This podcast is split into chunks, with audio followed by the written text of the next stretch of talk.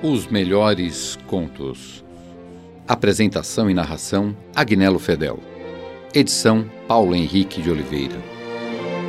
Toda semana um novo conto e informações interessantes sobre seus autores.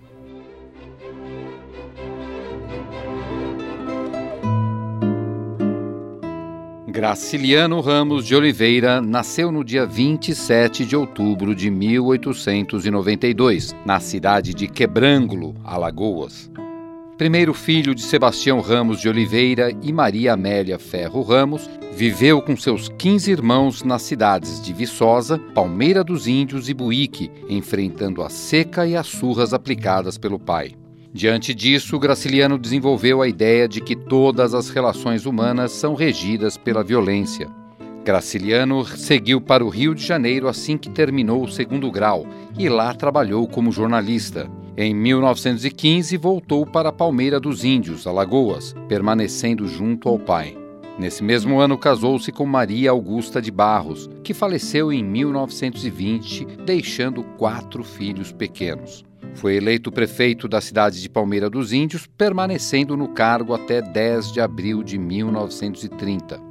Partiu para Maceió, onde viveu até 1936 e casou-se com Heloísa Medeiros, trabalhando como diretor da imprensa oficial. Voltou para Palmeira dos Índios e fundou uma escola, período em que iniciou o romance São Bernardo. Graciliano lançou seu primeiro livro, Caetés, no ano de 1933, romance que escrevia desde 1925. Em 1934, publicou São Bernardo. Neste mesmo ano, seu pai falece. No ano de 1936, o país vivia a ditadura de Getúlio Vargas e do coronel Filinto Miller.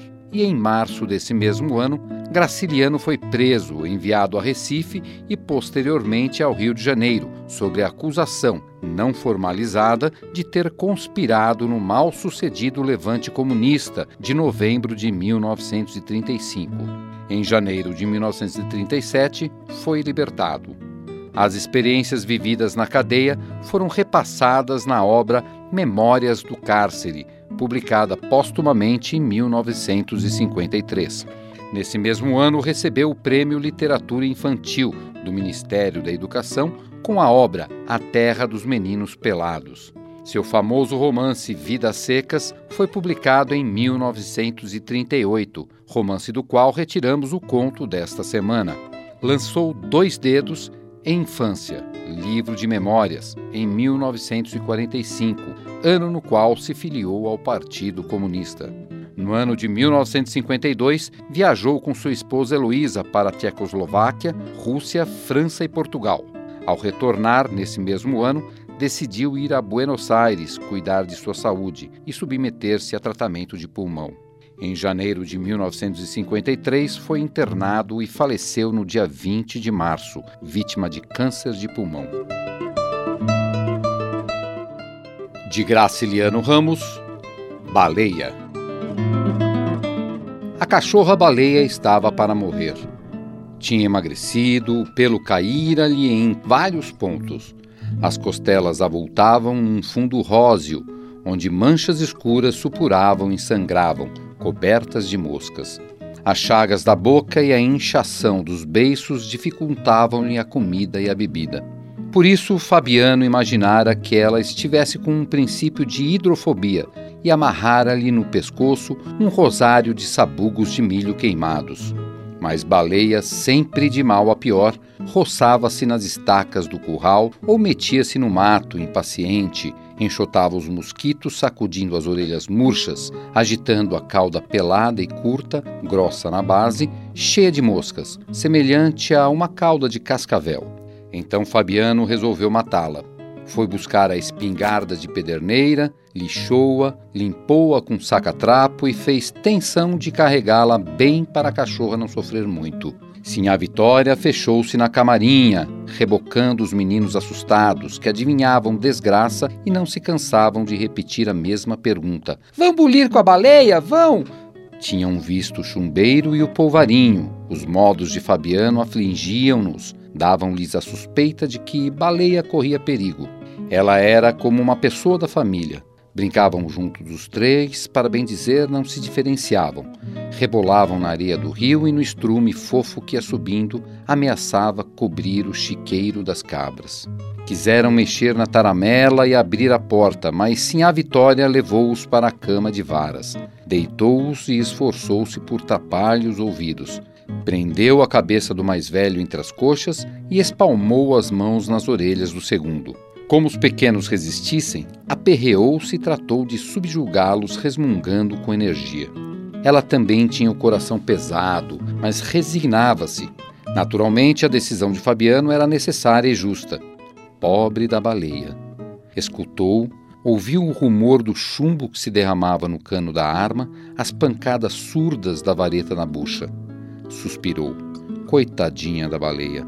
Os meninos começaram a gritar e a espernear e, como Sinhá Vitória tinha relaxado os músculos, deixou escapar o mais taludo e soltou uma praga. Capeta excomungado! Na luta que travou para segurar de novo o filho rebelde, zangou-se de verdade. Safadinho! Atirou um cocorote ao crânio enrolado na coberta vermelha e na saia de ramagens. Pouco a pouco a cólera diminuiu, e Sinhá Vitória, embalando as crianças, enjoou-se da cadela achacada, gargarejou muxoxos e nomes feios. Bicho nojento, babão! Inconveniência deixar o cachorro doido solto em casa. Mas compreendia que estava sendo severa demais. Achava difícil Baleia endoidecer e lamentava que o marido não houvesse esperado mais um dia para ver se realmente a execução era indispensável. Nesse momento, Fabiano andava no copiar, batendo castanholas com os dedos. Sinhá Vitória encolheu o pescoço e tentou encostar os ombros às orelhas. Como isso era impossível, levantou um pedaço da cabeça. Fabiano percorreu o alpendre olhando as baruna e as porteiras, assulando um cão invisível contra animais invisíveis. Eco! Eco! Em seguida entrou na sala, atravessou o corredor e chegou à janela baixa da cozinha. Examinou o terreiro, viu Baleia coçando-se a esfregar as peladuras no pé do turco, levou a espingarda ao rosto. A cachorra espiou o dono desconfiada, enroscou-se no tronco e foi se desviando, até ficar do outro lado da árvore, agachada e arisca, mostrando apenas as pupilas negras. Aborrecido com esta manobra, Fabiano saltou a janela, esgueirou-se ao longo da cerca do curral, deteve-se no mourão do canto e levou de novo a arma ao rosto. Como o animal estivesse de frente e não apresentasse bom alvo, adiantou-se mais alguns passos. Ao chegar às catingueiras, modificou a pontaria e puxou o gatilho. A carga alcançou os quartos de baleia, que se pôs a latir desesperadamente. Ouvindo o tiro e os latidos, sim, a Vitória pegou-se à Virgem Maria e os meninos rolaram na caca chorando alto. Fabiano recolheu-se e Baleia fugiu precipitada. Rodeou o barreiro, entrou no quintalzinho da esquerda, passou rente aos craveiros e às panelas de losna, meteu-se por um buraco da cerca e ganhou o pátio, correndo em três pés. Dirigiu-se ao copiar, mas temeu encontrar Fabiano e afastou-se para o chiqueiro das cabras. Demorou-se aí por um instante, meio desorientada. Saiu depois sem destino aos pulos. Defronte do carro de bois, faltou-lhe a perna traseira e, perdendo muito sangue, andou como gente em dois pés, arrastando com dificuldade a parte posterior do corpo. Quis recuar e esconder-se debaixo do carro, mas teve medo da roda. Encaminhou-se aos juazeiros.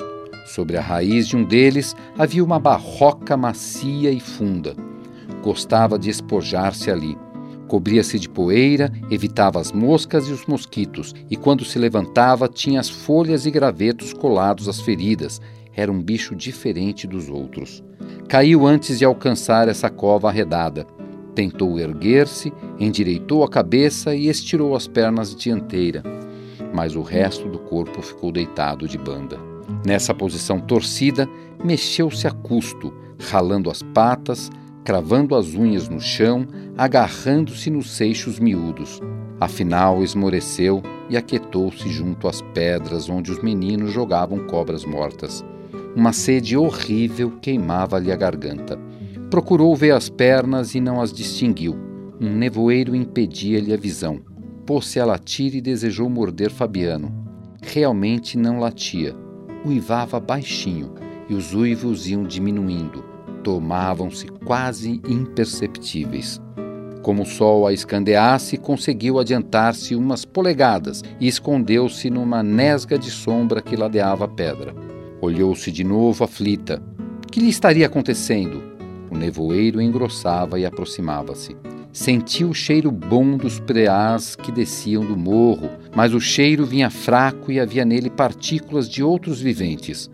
Parecia que o morro se tinha distanciado muito. Arregaçou o focinho, aspirou o ar lentamente com vontade de subir a ladeira e perseguir os preás, que pulavam e corriam em liberdade. Começou a arquejar penosamente, fingindo ladrar. Passou a língua pelos beiços torrados e não experimentou nenhum prazer. O olfato cada vez mais se embotava. Certamente os preás tinham fugido. Esqueceu-os e de novo lhe veio o desejo de morder Fabiano, que lhe apareceu diante dos olhos meio vidrados, com um objeto esquisito na mão. Não conhecia o objeto, mas pôs-se a tremer, convencida de que ele encerrava surpresas desagradáveis. Fez um esforço para desviar-se daquilo e encolher o rabo. Cerrou as pálpebras pesadas e julgou que o rabo estava encolhido.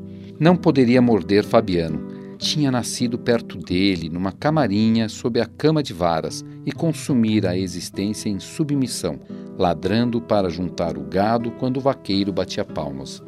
O objeto desconhecido continuava a ameaçá-la. Conteve a respiração cobriu os dentes, espiou o inimigo por debaixo das pestanas caídas.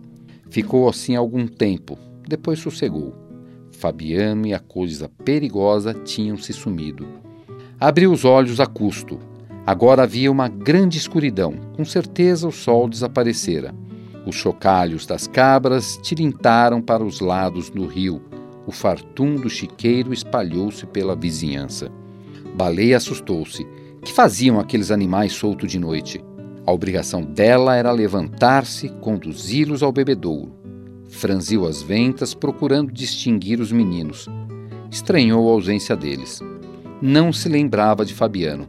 Tinha havido um desastre, mas Baleia não atribuía a esse desastre a importância em que se achava, nem percebia que estava livre de responsabilidades. Uma angústia apertou-lhe o pequeno coração. Precisava vigiar cabras, Àquela hora, cheiros de sussuarana deveriam andar pelas ribanceiras, rondar as moitas afastadas. Felizmente, os meninos dormiam na esteira, por baixo do caritó onde Sinha Vitória guardava o cachimbo. Uma noite de inverno, gelada e nevoenta, cercava a criaturinha. Silêncio completo. Nenhum sinal de vida nos arredores. O galo velho não cantava no poleiro, nem Fabiano roncava na cama de varas. Estes sons não interessavam Baleia, mas quando o galo batia as asas e Fabiano se virava, emanações familiares revelavam-lhe a presença deles. Agora parecia que a fazenda se tinha despovoado. Baleia respirava depressa, a boca aberta, os queixos desgovernados, a língua pendente e insensível. Não sabia o que tinha sucedido. O estrondo, a pancada que recebera no quarto e a viagem difícil do barreiro ao fim do pátio desvaneciam-se no seu espírito. Provavelmente estava na cozinha, entre as pedras que serviam de trempe. Antes de se deitar, a Vitória retirava dali os carvões e a cinza, varria com um molho de vassourinha o chão queimado, e aquilo ficava um bom lugar para cachorro descansar. O calor afugentava as pulgas, a terra se amaciava e findos os cochilos, numerosos preás corriam e saltavam. Um formigueiro de preás invadia a cozinha. A tremura subia, deixava a barriga e chegava ao peito de baleia. Do outro peito para trás era tudo insensibilidade e esquecimento. Mas o resto do corpo se arrepiava. Espinhos de mandacaru penetravam na carne, meio comida pela doença. Baleia encostava a cabecinha fatigada na pedra. A pedra estava fria. Certamente, sim, a Vitória tinha deixado o fogo apagar-se muito cedo. Baleia queria dormir. Acordaria feliz num mundo cheio de preás e lamberia as mãos de Fabiano, um Fabiano enorme. As crianças se espojariam com ela, rolariam com ela num pátio enorme, num chiqueiro enorme. O mundo ficaria todo cheio de preás, gordos, e enormes. Vocês ouviram Baleia, de Graciliano Ramos.